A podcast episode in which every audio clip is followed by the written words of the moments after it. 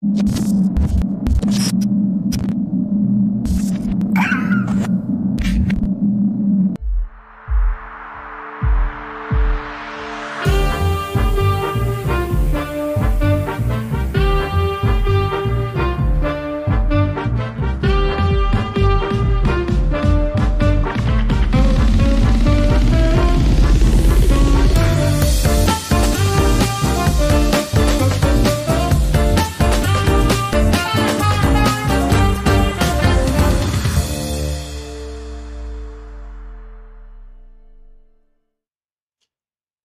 Buenas tardes, bienvenidos a un episodio más de Regiópolis, eh, Historias de Ciudad. Gracias por acompañarnos. El día de hoy está con nosotros el ingeniero Juan Contreras. Juan, bienvenido. Gracias. Muchas gracias por acompañarnos en esta tarde. Y en unos momentos más eh, voy a presentar a Juan, pero eh, Juan es una persona muy especial, llena de conocimientos, eh, de las cuales, igual que algunos eh, otros de los, o todos, ¿verdad? Los, los invitados que hemos tenido por aquí, eh, están llenos de, esta, de esta cultura de ciudad y, e historia que, nos podemos quedar aquí las horas, ¿verdad, Juan? Entonces, lo que quería decirle a la audiencia es que voy a, voy a procurar partir la plática, si es posible, obviamente vamos a hacerlo esto de manera sutil, en, dos formas, ¿no? Primero hablando un, poquito de historia de la ciudad antigua y después platicar de, esa faceta tuya de, ciudadano, eh, usuario de, nuestra, hermosa urbe. Con mucho gusto. Eh, ahora, Juan, tú eres eh, ingeniero primero por FIME, eres maestro actualmente también en la universidad trabajas en la universidad y además eh, tienes tu, página de Facebook que se llama Conoce. Conoce, correcto. La cual recomiendo mucho a la audiencia, búsquenla. Si son apasionados de la ciudad, si son apasionados de la historia, de los efemérides, por ahí fue donde conocí a, Juan, siguiendo tu página llena de, información interesante. Eh, Búsquenla, por favor, así tal cual, ¿verdad, Juan? Conoce, conoce, eh, son cuatro letras, así tal cual, conoce, es de Facebook. Tiene ya dos años que, iniciamos con ello, con ese proyecto. Excelente. Y, además, y por eso estamos aquí hoy, eres cronista, historiador, y perteneces también al Consejo Metropolitano de la Crónica. Es una asociación donde estamos 11 cronistas este, por invitación expresa del ingeniero Polo Espinosa. Perfecto, excelente. Y qué, qué honor contar que esté contigo y, alguien que esté abocado de, también de, a este tipo de cuestiones, ¿no? Juan, me gustaría empezar platicando contigo de, qué manera desarrollaste este amor por la historia y, por, nuestra ciudad, obviamente. Bien, Alejandro, gracias eh, por la invitación. Y bueno, cuando uno está en la adolescencia, ya en el nivel de la educación secundaria, influyó mucho, eh, era maestra de, educación cívica, de civismo. Eh, en ese tiempo se veían los tres años, en primero, segundo y tercero. La maestra, eh, recuerdo su nombre, Hortensia, la maestra Hortensia, ella nos, nos relataba este, las historias de la Revolución Mexicana, Independencia de México, este, Fundación de Monterrey, y, este, nos tenía todos enganchados, la maestra. Pasa el tiempo y supe que fue o es la cronista de Anáhuac, Nuevo León, este, la maestra Hortensia. Y obviamente mi señor padre, que en paz descanse, él me, inculcó mucho el gusto por la historia. E, era una enciclopedia, un libro abierto para contar todas las crónicas. Excelente, oye, la, importancia, la importancia, Juan, de, de esas, de, de los maestros o de esas personas que en algún momento de nuestras vidas influyen y que nos despiertan, sobre todo cuestiones tan importantes, ¿no? Exacto. Y desde, y desde pequeño, entonces tú desde secundaria, prepa, ya, ya empezabas y ya este, traías la antena en alto para, para todas estas cuestiones de, de, historia y temas de la ciudad, ¿no? Así es. Eh, recuerdo que en ese tiempo en la casa había una enciclopedia, este, no puedo decir la marca, pero se usaba... ¿Di la marca? Era la, la Salvat. Claro. Y diccionarios, diccionarios Larousse. Claro. este, a, a color, porque era, era la novedad que, que hubiera este, ilustraciones a color, banderas, mapas. Entonces me empezó a interesar la geografía, dónde queda este país, el otro, por qué ocurrió esto en este país, la Segunda Guerra Mundial, la Primera Guerra Mundial.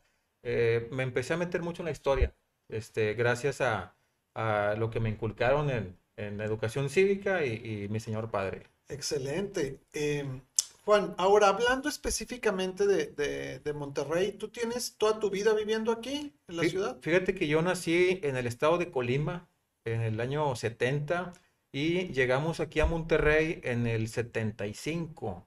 Entonces tenemos, tengo aquí eh, ya 46 años viviendo, es- específicamente en San Nicolás de los Garza. Fíjate. Eh, y tú eres, eh, Juan, de las, digo, esta no es la primera vez que platicamos tú y yo, hemos tenido eh, ya nuestras reuniones, eh, eh, es, eh, como ya lo dije, es, es- es un agasajo tener estas pláticas contigo y aprender tanto, pero tú, Juan, conoces la ciudad como, como lo hemos dicho antes, de norte, sur, oriente, poniente, pero aquí lo interesante, de eso vamos a hablar al final, pero si diéramos un salto cuántico, la conoces también de norte, sur, oriente y poniente, pero desde su fundación, Totalmente. ¿verdad? Todos los puntos cardinales este, a través de pues, los años de la crónica, ¿no? De la historia. Si tuviéramos, si tuviéramos, Juan, siguiendo con esta idea de los, de los saltos cuánticos en la ciudad, ¿cuáles serían para ti eh, los, los, los primeros acontecimientos eh, importantes? Obviamente están las tres fundaciones, platícanos rápidamente de eso, pero por las que ha atravesado nuestra, nuestra ciudad en el pasado. Sí, fíjate que después de esas tres fundaciones, eh, el tema de, por ejemplo, cómo batallaban al inicio, hubo una, hubo una gran inundación. Cuando estaban asentados los primeros pobladores, ya en el año 1611, eh, estaban en los márgenes de los ojos de Santa Lucía. Entonces, una inundación ocurre en 1611 y tienen que emigrar a lugares más altos, que hoy viene siendo la, eh, la periferia de la Plaza Zaragoza que, que si tú ves las calles actuales como Zaragoza Suazua, a partir de Padre Mier, pues eh, hay un descenso. ya. ¿sí? Los ojos de Santa Lucía vienen estando hasta Juan Ignacio Ramón, 15 de mayo. Entonces la gente emigró hasta lo que es hoy la Plaza Zaragoza. Fíjate qué, qué interesante. Y esa, y esa, y esa inundación de- del año 1600 que, que mencionas de Monterrey no tiene nada que ver, porque ya ves que lo platicábamos la otra vez, estás- en, en fin, estás lleno de temas, pero eh, no tiene nada que ver con lo que decíamos de los huracanes, ¿no? O sea, de que no son, de que no son cosa nueva, o sí. Bueno, eh, el primer registrado, al menos en la historia de aquí de, de Nuevo León, es ese de 1611. Ah, ok, sí Aparte- fue a raíz de esa inundación, sí fue a raíz de un huracán. Sí, los, los cronistas y, eh, y la bibliografía señalan que ha habido, este, pues, con cierta frecuencia, o sea, en el siglo XVI, siglo XVII, siempre ha habido este tipo de, de huracanes y o inundaciones, según sea la magnitud del, del, del, vaya, del, del huracán.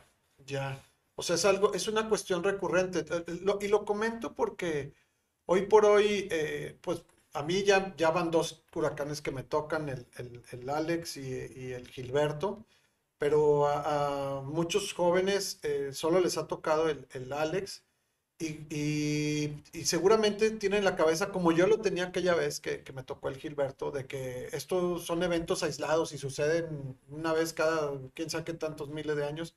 Y no, resulta ser que, que Nuevo León tiene un, un- track, ¿verdad?, de, de inundaciones. Sí, eh, ocurrió otra muy conocida en 1909. Eh, esta eh, es de las, digamos que hubo más pérdidas humanas. Se, se tiene en los eh, textos más de 6.000 muertes. ¿Por qué? Porque la colonia Independencia, que está ahorita, digámoslo así, hacia arriba de la avenida Morones Prieto, antes estaba dentro del río, Santa Catarina. En el lecho del En río. el lecho del río. O sea, estaba las, las cuadras o calles que hoy conocemos estaban dentro del río. Casas de adobe, este, de construcciones muy sencillas. Y pues en la noche llega el, el torrente, ¿no? Agua va.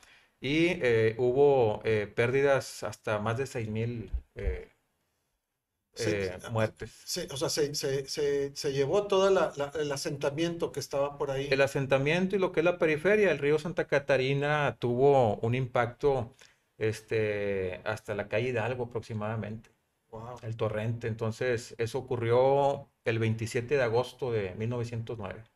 Fíjate.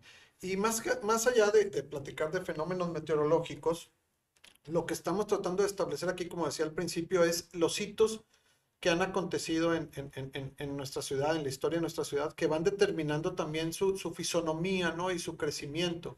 En esa fecha de este último huracán que mencionas es cuando finalmente los, los asentamientos deciden ponerse inteligentemente arriba de... Una reestructuración urbana, por llamarlo así.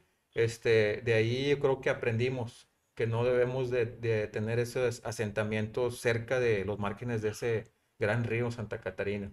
Ya. Y antes de, de- o más bien regresándome de 1900, otra vez un, un poquito atrás, mucho se ha dicho que después de fundada tres veces eh, Monterrey por eh, Alberto del Canto, ¿verdad? Alberto del Canto, posterior eh, Luis Carvajal y de la Cueva y por último Diego de Montemayor. Y Diego de Montemayor, que esa es la que consideramos como la, Es la- la oficial. La oficial, la tercera y, y- y oficial. Pero mucho se ha dicho, y si quieres platícanos un poquito de eso, que al, nacer la ciudad de Monterrey, pues, pues no era ni siquiera digna de ser llamada ciud- ciudad, ¿no? Eh, eh, Diego de Montemayor llega con pocas, poca gente. Sí, eh, la primera eh, fundación por Alberto del Canto fue en 1577, Ojos, Ojos de Santa Lucía, ¿sí? Fue una, pues una pequeña, digamos, eh, villa. Es la que fue en Santa Catalina, es la que fue en Santa Catalina. Por ahí ingresó, por ahí venían, el Valle de Extremadura, él venía de Saltillo, ingresa por Santa Catarina y llega a lo que es Ojos de Santa Lucía. En rumbo, a- rumbo al, norte, ¿no? O sea, Sí, lo que viene siendo ahorita prácticamente donde está la calle Juan Ignacio Ramón, sí. este Doctor Cos, todo lo que es Santa Lucía. Sí, bueno, lo que voy yo es que no se, no pensaba quedarse aquí, él No, tenía un no, él, recorrido. tra- él traía un recorrido y de, de hecho llegó hasta lo que hoy es Monclova, le llamó Minas de la Trinidad, Ujú. este Cerralgo, eh, San Gregorio Magno, o sea, iban sobre donde estaba la minería. Y eso es importante por lo que vamos a decir ahorita. Entonces viene Alberto del Canto y luego viene la, la segunda que fue por Luis Carvajal ya como traía un, digamos,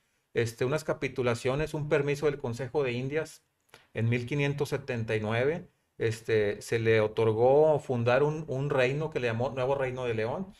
Eh, y curiosamente, Alejandro, fíjate que era un cuadrado, el Nuevo Reino de León, un cuadrado con vértice o punto de inicio en Tampico, de 200 leguas de lado ese cuadrado. Él, él este, la idea que traía eh, era de mar a mar fundar ese reino. Entonces le dieron esas tierras, 200 leguas. Una legua son leguas castellanas que si la convertimos a kilómetros son 4.19 kilómetros una legua. 200 por 4.19 nos da 838. Prácticamente llegaba hasta Mazatlán, Wow. o sea, de mar a mar, ¿sí? Empezando en Tampico. Eh, obviamente, este, eh, pues el virrey en ese tiempo de la Nueva España sintió un cierto celo, ¿no? Como que, oye, pues ya haber dos reinos. Ya. Entonces, eh, aparte, Luis Carvajal y de la Cueva, eh, lo que empezó a realizar es volver a fundar lo que ya estaba, Refundar. refundar. O sea, en el caso de las minas de la Trinidad le cambió a Nueva Almadén, o sea, es Monclova. Ya. En el caso de San Gregorio Magno le llamó Ciudad de León, que hoy es Cerralgo. ¿Sí? Ojos de Santa Lucía, eh, ahora es la San Luis Rey de Francia. O sea, empezó a refundar prácticamente. Así es. Y a los pocos años lo empezaron a acusar de, de, pues que andaba con ideas judaizantes, o sea, porque él era portugués judío, convertido al cristianismo, Sefardita también. sefardí. Entonces lo, lo acusan y lo apresan. Curiosamente, sus dos compañeros, Alberto del Canto y Diego de Montemayor, este, salen a, a buscarlo. y en Se el le, año, vol- se le voltearon. pues era, digamos que era el jefe en ese tiempo. Sí. Era el, el- el- del nuevo Reino León, era el, era el capitán general. Ajá. Entonces lo acusan de, de esas ideas que traía de judaizante, lo apresan con toda su familia, que era su hermana, su cuñado, sus sobrinos, y los llevan a México, allá procesan a su familia, eh, la Inquisición, y los, los queman, los queman vivos. Wow. Y él muere en prisión en 1591. ¿Y cómo es que, y cómo es que entonces eh, Diego de Montemayor, ah, eh, quiero llegar al punto en el que él finalmente eh, funda la ciudad Sí, y que no era digna de llamar siquiera ciudad? a partir de que ya no está Luis Carvajal y la Cueva, solamente quedaron Alberto del Canto, Diego Montemayor, por decirlo así como líderes, eh, recibe Diego Montemayor una autorización para fundar una villa de españoles en, los márgenes de, de, Santa Lucía. Entonces es la fecha que conocemos, 20 de septiembre de 1596. Llegan de Saltillo este, procedentes 12 familias, también trae a sus, a sus nietos y a su hija. Los nietos vienen siendo los hijos de Alberto del Canto, porque fue su yerno. ¿sí? Llega con dos, dos, este, dos nietos y una nieta. Son los, los tres que tenía, la, la, hija y las 12 familias. Entre ellas venía Diego Díaz de Berlanga, que era el escribano, que finalmente es el fundador de San Nicolás de los Garza. Oye, eh, y, y, hablando de, digo, es, es, es, abrumador todo esto, ¿no? Pero, ¿cómo de ser un reino súper ambicioso, luego al, al, al llegar este, eh, finalmente Diego de Montemayor, pues sí, funda Monterrey, conocemos la fundación oficial, vamos a llamarle así, o la, más, la última, la más moderna, pero Monterrey permanece por, por muchos años ¿por qué será 300 años como un simple villerío, ¿no? Fíjate que interesante tu pregunta. Fíjate la, el título de la ciudad. Eh, ciudad Metropolitana de Nuestra Señora de Monterrey. Sí. En 1596. He batallado mucho para aprenderme el nombre completo. Ciudad Metropolitana de Nuestra Señora de Monterrey. ¿Por qué? Porque en ese tiempo, en ese año 1596, este, el virrey era el quinto conde de Monterrey. Hablamos de Monterrey, España. Entonces, eh, en, el, en honor de su procedencia, eh, lleva el título esta ciudad.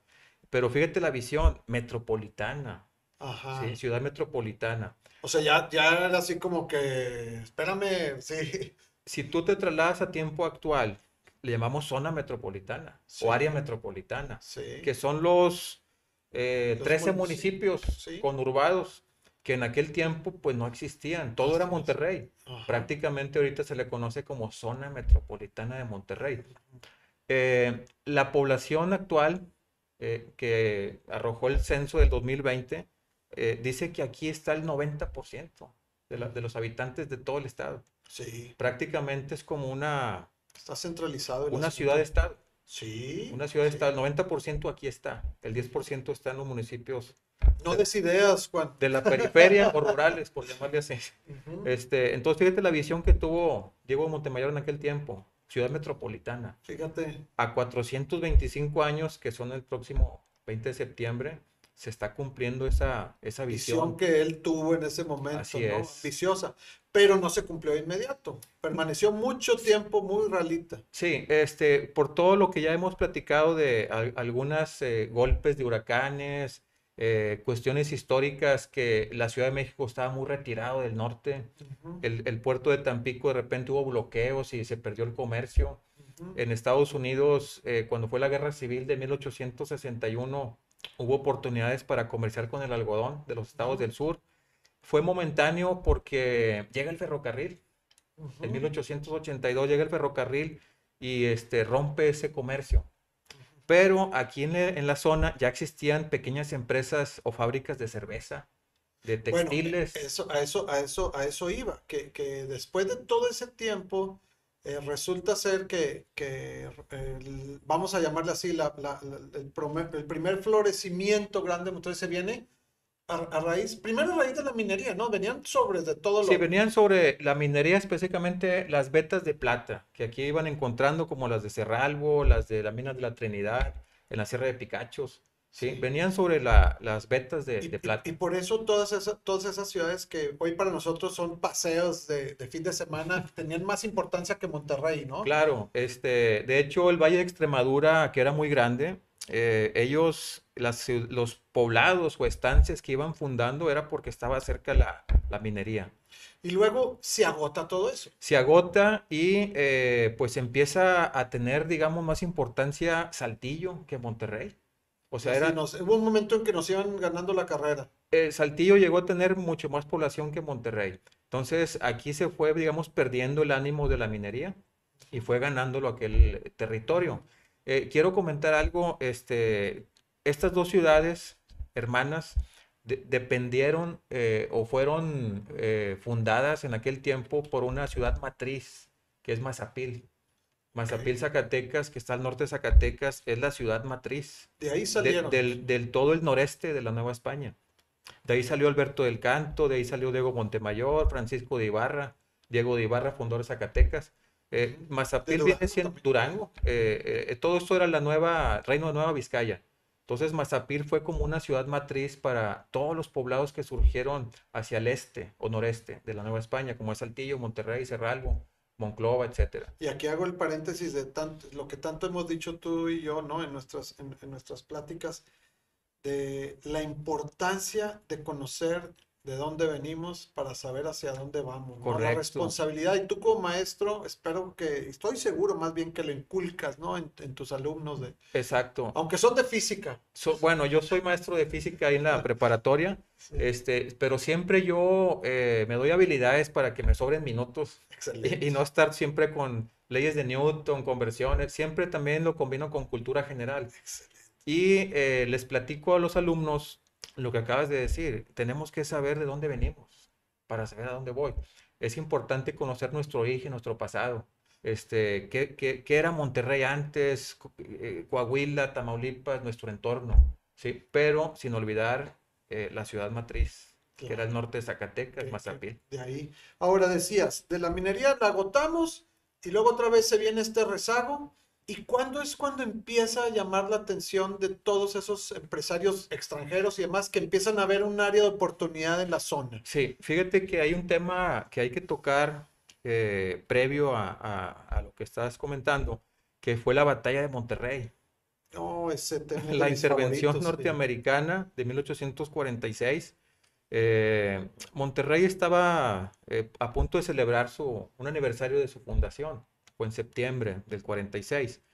Y pues los, el ejército norteamericano viene avanzando, eh, viene eh, rumbo a la capital del país y pasa aquí por Monterrey. Llega al, eh, al bosque del Nogalar, que, El actual Nogalar. el sí. actual Nogalar, sí, que ahí establece su fortaleza. Ahorita hay cerca de, de 8 o 9 colonias, este, ahí en la zona de Nogalar, Valle de Nogalar, Futuro Nogalar, Bosques de Nogalar, etcétera. Eh, ahí era la fortaleza del ejército norteamericano antes de atacar la ciudad de Monterrey. Y lo hicieron también, pues, este, para enterrar a sus caídos. Por eso hay muchos mitos y muchas historias ahí en la colonia. Y Yo, aparecidos. de aparecidos. Yo como ahí crecí también, pues yo me acuerdo que se contaban muchas cosas de, de apariciones y porque Sí. aquí era un panteón, etcétera. Entonces, en el 46, pues nos ganan en septiembre y se quedan, Nos aquí, rendimos. Se quedan aquí hasta el 48. O sea, dos años nos gobernaron. dos años y, y otra vez más la importancia de no de, de- de no sentarse un momento a, a razonar un poquito sobre eso. Cómo nos imagínense haber estado sobre ese régimen no no y no como ahora verdad que el gringo de McAllen No, qué no, padre. No no no no no. Acá era este eh, eh, tremendo el- el- el- Imagínate, el sometido sobre el que sometió no si estábamos por batallando abajo el que sometió. con los víveres, alimentos, agua, ahora también el ejército invasor encima, o sea, pues este, entonces fue un gran problema estos dos años, aparte que nos quitaron mucho territorio, se firmó el tratado, se retiran, se marchan y este, pues bueno, pues llegamos a, eh, a seguir con, con nuestra vida cotidiana, a avanzar el rumbo. En 1850 se empiezan a crear más municipios aquí en Nuevo León. En el 24, cuando Nuevo León nació como estado de la federación, éramos eh, 15 municipios solamente. Ahorita son 51. Ujú. Entonces, a partir del 24, eh, los 15 originales municipios metropolitanos en aquel tiempo fueron dividiéndose para generar más municipios. A lo que voy es, en 1850, ya cuando se habían retirado eh, los, eh, los americanos, se crea, por ejemplo, el municipio de Allende, de Iturbide, el de Allende con tierras o parte del territorio de Santiago, que ya estaba fundado. fíjate Entonces, así pasan los años, las décadas, hasta llegar a, me voy a adelantar un poco, 1948, época más reciente, que se crea Melchor Ocampo, el municipio número 51. Y del 48 a la fecha, somos... Fíjate, fue, fue, fue, fue después de, de Colombia, entonces, de, de, Sí. de Anáhuac. Anáhuac, porque es Congregación Colombia. Sí, Anáhuac sí, fue en el 33. Fíjate. Digamos que es el municipio 50. Y este, el, el 51 ya es Melchor Ocampo en el 1948. Sí, De ahí a la fecha, no ha habido más divisiones. ok. Ok, Oye, y luego el cachito este ahí de para que nos tocara frontera del estado. Sí, bien bueno, ese es el tema, es el- otro tema. El ¿no? tema del remapeo, este, como castigo, dicen las crónicas de, de Benito Juárez, ¿no? Que nos quitó ahí el, el- la frontera. Por- es que eh, va a venir en unas semanas Hugo, este, Hugo Valdés a platicarnos un poquito aquí de Vidaurri. Yo Con creo que fue el Vidaurri. coscorrón que nos La dio época de Vidaurri. Este, por andar de rebeldes, ¿verdad? Pero bueno, Fíjate que un punto, eh, ahorita que mencionas Vidaurri, este, él fue el que hizo, emitió el decreto para el Colegio Civil. mira, El Colegio Civil que fue, digamos, la cuna de la Universidad Autónoma de Nuevo León. Y que tú tuviste la oportunidad de, de, claro, después de pasar por mil transformaciones, estudiar ahí, ¿no? Sí, También yo, la yo, uno, yo soy famosa. egresado del Colegio Civil de la Preparatoria 1. Excelente. Eh, en ese tiempo eh, él emite el decreto, pero no le tocó la inauguración. Le toca a Aramberri, José Silvestre Aramberri en el 59. Fíjate. ¿sí? Entonces el Colegio Civil ha tenido muchas transformaciones. Este, pasó por ahí el doctor Gonzalitos, eh, infinidad de personajes. Y seguimos dando así saltos Saltos históricos. sí. Pero bueno, el llega, quiero, quiero llegar al punto en el que, porque es muy importante para entender por qué de repente nuestra ciudad es esta industria, ¿no? Cómo llegan finalmente esto- estos inversionistas que ven un área de oportunidad aquí y empieza el- el- realmente un surgimiento de esa Sí, ciudad. fíjate que después de, bueno, otra invasión, los franceses, Sí, Después de 1867, que ya el general Mariano Escobedo recupera la ciudad, empieza una regeneración. Eh, había comercios, eh, pues no pequeños, medianos, de, de textiles, de jabones, de azúcar, eh, cerveza, pero el impulso fuerte, la cer- cuando dices cerveza, ¿te refieres a la cervecería actual? todavía no, fue hasta 1890. Ok. Sí, todavía no. Eh, O sea, hubo otras. hubo unas más pequeñas. Fíjate. 1867 ya había estas cerveceras pequeñas. Y, pero esas cervezas, y esto creo que es importante, se establecen también por el hecho de que había agua. Del agua, sí, del agua. Obviamente el agua es básico para ese producto. ¿sí? Entonces, eh, eh, algo importante fue, eh, y muy poca gente lo conoce, la llegada de la, de la luz generada por electricidad. Ahorita es muy fácil encender, le prendes al Ya, interruptor y nadie se cuestiona. pero antes Sí. no existía, estamos hablando de 1882. Llega el ferrocarril y la luz generada por electricidad. Entonces el boom de Monterrey. Ya, Apenas íbamos a entrar al porfiriato. y lo que llamamos el- la etapa del reyismo, Bernardo Reyes.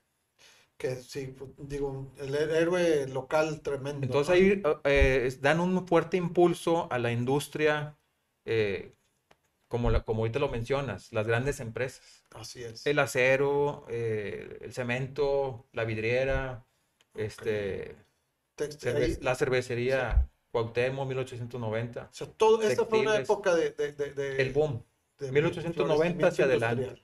por, el, por el- por la época del porfiriato y el reyismo.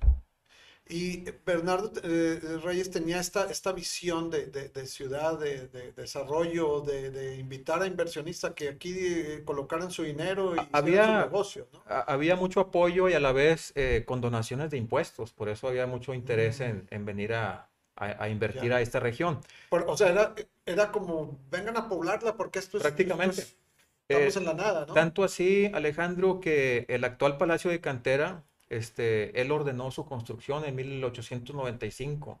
Trajo a la gente de San Luis Potosí, expertos en la cantera. ¿Qué es, qué es, este, estamos hablando de cuando se funda San Luisito? ¿o Eh, no? sí, más o menos llega la gente de San Luis a lo que y, y va- van a, a poblar lo que hoy es la colonia Independencia, Ok. ¿sí? Este, cerca de donde estaba la obra, que es el Palacio de Cantera en la Macroplaza Se actual. cruzaban el Cruzaban del el río. lecho del río y llegaban a- a la- al trabajo, vaya, a la construcción. Entonces ellos, eh, Aquí eh, no había cantereros. No, traen los expertos que eran de San Luis Potosí. Y por eso es la cuestión del barrio de San Luisito. El barrio de San gente que Luisito- los primeros este, asentamientos eran de gente, bueno, los segundos, ya había gente viviendo ahí en la colonia. Sí, este, ya había gente, pero no, no como los canteros. ¿sí? Exacto. Este, para eh, esta cuestión del Palacio eh, de Gobierno actual y también para la cervecería Cuauhtémoc, se ocupaba mano de obra. O sea, sí. no teníamos suficiente mano de obra. Tuvimos Eran que, empresas que- muy que- grandes. importar de, Había de que importar de los estados vecinos, Ya. que años antes éramos la misma región. O Sí, sea, sí, sí, el o sea, reino de León, o sea, Claro. era- era- abarcaba estos estados. Y Juan, ahí esta, esta parte también es, es, es importante. Llegan y se establece porque, oye, eh, hasta en el Correo de Monterrey está San Luisito. Está en el Correo Monterrey, Eh, sí, ¿no? San Luisito, Eh, exactamente. Se, se establece, crea esta, se, se- se crea esta comunidad ahí, cobra una importancia que hasta el día de hoy la colonia Independencia es este, eh, eh, eh, un, un ícono de la ciudad, ¿no? Así es. Eh, tiene sus claroscuros. ¿sí? Tiene este, mucha historia. eh, como paréntesis, yo viví ahí cinco años, Fíjate qué este, padre. por la calle Por- Chihuahua. ahí por Hilario Martínez. Hilario Martínez, allá arriba, por donde estaba el hospital infantil. Entonces, eh, conozco muy bien la zona. Sí. Eh, tengo grandes amigos este, eh, ahí en, en la Colonia Independencia, Nuevo Repueblo, en Lancira. Claro. Este, entonces, es una gran colonia que ha crecido bastante Pero y aquella- tiene mucha historia para la ciudad. Sí, muchísimo, pero al- algo bien importante decías tú que llegaron a organizarse también, que ellos fueron los que establecieron su propio santuario ahí, ¿no? Sí, bueno, lo que es el templo antiguo, este, la parroquia, ellos la construyeron y el, La comunidad son los así. para ellos, esa Sí. comunidad. E- El, santuario que todos conocemos ahorita, el, el nuevo, por decirlo así, es de 1981, Sí, es 82. muy, muy reciente. Sí, es más reciente. Este, y ahí a pocos metros está el que ellos este, construyeron. Sí. Oye, entonces Bernardo Reyes es el que con esta parte también eh, muy eh, eh, interesante de la condonación de impuestos es, ¿se puede decir que hasta ese momento es que Monterrey figura en los mapas? Sí, fíjate que antes de, de esa época había otros polos de atracción en México, en el país, pero a partir de esta industrialización, pues mucha gente empezó a voltear hacia, hacia Monterrey. Eh, empezó la industria a ser un polo atractivo de, de trabajo, de inversiones, de exportaciones. Aquí estaba muy cerca, este, bueno, está muy cerca de la frontera, el, el puerto de Matamoros, eh, Tampico, y empezó a poblarse. Llega la revolución y sí se detiene. Ok. En la revolución se detiene. De hecho, eh, también hubo una pandemia en 1918 de la fiebre española. Eh, Nos, sí nos, nos tocó el, el- latigazo. las estadísticas dicen que murió más gente por la pandemia de la fiebre española que por armas. Este, A nivel mundial. a nivel eh, de la revolución, a, mu- a mundial fue la Primera Guerra Mundial. Sí. Sí, entonces juntaron más o menos las, las fechas.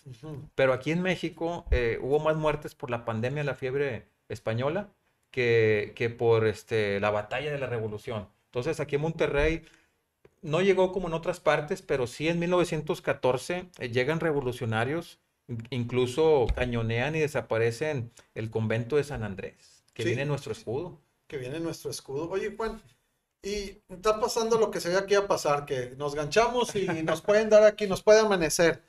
Pero no quiero, eh, eh, no quiero dejar de, de comentar esta otra, esta otra faceta tuya y ya nos acercamos al final de la plática. Eh, de- pero para cerrar el- el- la primera parte, después de Bernardo Reyes, tienes razón, hubo otro rezago ahí por, eh, por la revolución y todo, pero se puede decir que a partir de ahí, enos aquí como estamos como ciudad y, eh, y podemos traquear fácilmente hasta ahí toda, toda esta evolución. Quiero cambiar un poquito al, al- al- al- sentido de algo que no dije tuyo de, de- al, inicio de la plática. Una es que- faceta. Sí, tu faceta de usuario, de habitante eh, de la ciudad de a de veras. Tú sí la conoces otra vez, Monterrey actual, norte, sur, oriente, poniente, pero no solo la conoces, la recorres. ¿Qué nos puedes decir de este Monterrey actual? ¿Cómo lo vives hoy? Este, platícanos de tu, de tu faceta de ciclista. Va. Eh, mira, eh, siempre tuve, he tenido el gusto por la, el uso de la bicicleta. Desde adolescente tuve la primera allá en los años 80, pero no como lo hago actualmente, eh, que sí recorro grandes distancias dentro de la urbe metropolitana en, bicicleta. Mucha gente me dice, oye, está muy peligroso, qué arriesgado. Este, es una selva de tráfico y no hay mucha cultura vial. Y pues efectivamente eh, todo eso ocurre. Eh, pero se va creando esa cultura vial que estamos este, pues proyectando, necesitando. Hace, no sé, 5 o 7 años no había ciclovías o ciclorrutas. Ahorita ya hay bastantes. Eh, pocas utilizadas o a ciertos horarios, pero ahí están. Entonces, eh, las distancias que, que recorro, por ejemplo, desde General Escobedo hasta el Tecnológico, son 18 kilómetros. Sí, que cuando uno dice, oye, de- desde Escobedo hasta el TEC, no, ya ¿sabes qué pasa? Tendemos a pensar eh, en que es como si estuviéramos en automóvil todo el tiempo. Sí, sí. De En hecho, cambio, si tú trazas unas líneas, son los 18 kilómetros que tú dices que no es nada. siempre es importante crear tu ruta, tu propia ruta y con seguridad, porque tampoco vas a ir circulando en tu bicicleta por constitución. Eh, siempre buscamos rutas, se llaman calles secundarias. ¿Cómo tienes trazada la ciudad tú, eh, para andar en bicicleta? Eso es bien Mira, interesante. yo donde parto, que es donde vivo, es en General Escobedo, pues estamos allá al norte. Y, y, este, recorro hasta el tecnológico, que es totalmente al sureste. El sur sería la independencia, el tecnológico Ok. es el sureste. Sí. Entonces, cuando me marca mi aplicación este, con la tecnología actual, eh, 18 kilómetros, digo, pues es que realmente no es, no es mucho. No es mucho. Pero en aquellos años te ibas en camión o en carro porque está bien lejos. Sí, Era de la mentalidad. así Pero realmente son 18 kilómetros que llegas en una hora. O sea, de hecho hago, hago 50 minutos sin, sin presunción. Y luego te vas, eh, y luego, aquí lo interesante, Juan, es que él conoce las rutas para llegar sano y salvo.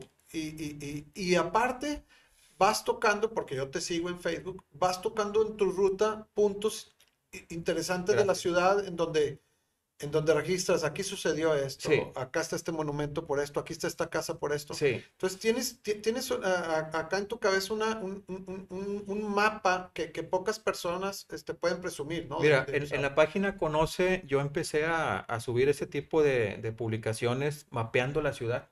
Así es. Sí, este, mucha gente no entendía por qué lo hago, pero después en los comentarios me decían muchos este, contactos de ahí de la página de Conoce, me dicen, oye, por fin conozco la Plaza La Luz, este, la Plaza del Chorro, eh, porque me, me pones ahí que, cuál es la fuente que hay, su pequeña historia, no la conocía. Entonces empezamos, empezamos a mapear la ciudad, Así es. este, vamos a llamarle metropolitana.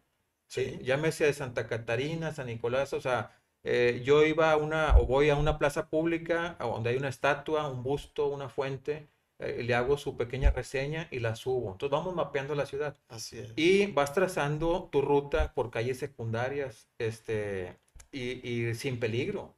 No, Claro. vas, no vas por las calles este, donde van los automovilistas a Sí, muy es que alta luego, luego, dices tú, no, pues de, de, de- de Escobedo al TEC, y luego, luego piensa uno, eh, eh, Pino Suárez y Felicio y no, para nada, no es por ahí, y, No. hay, y hay manera de, y, Ahora- hay, y hay manera de ligar toda la ciudad en bicicleta, Se puede, se puede mapear y ligar de, de norte a sur y de este a oeste, todos los puntos cardinales. De hecho, este, ya cuando andas metido en este ambiente, eh, lo ves que no es difícil.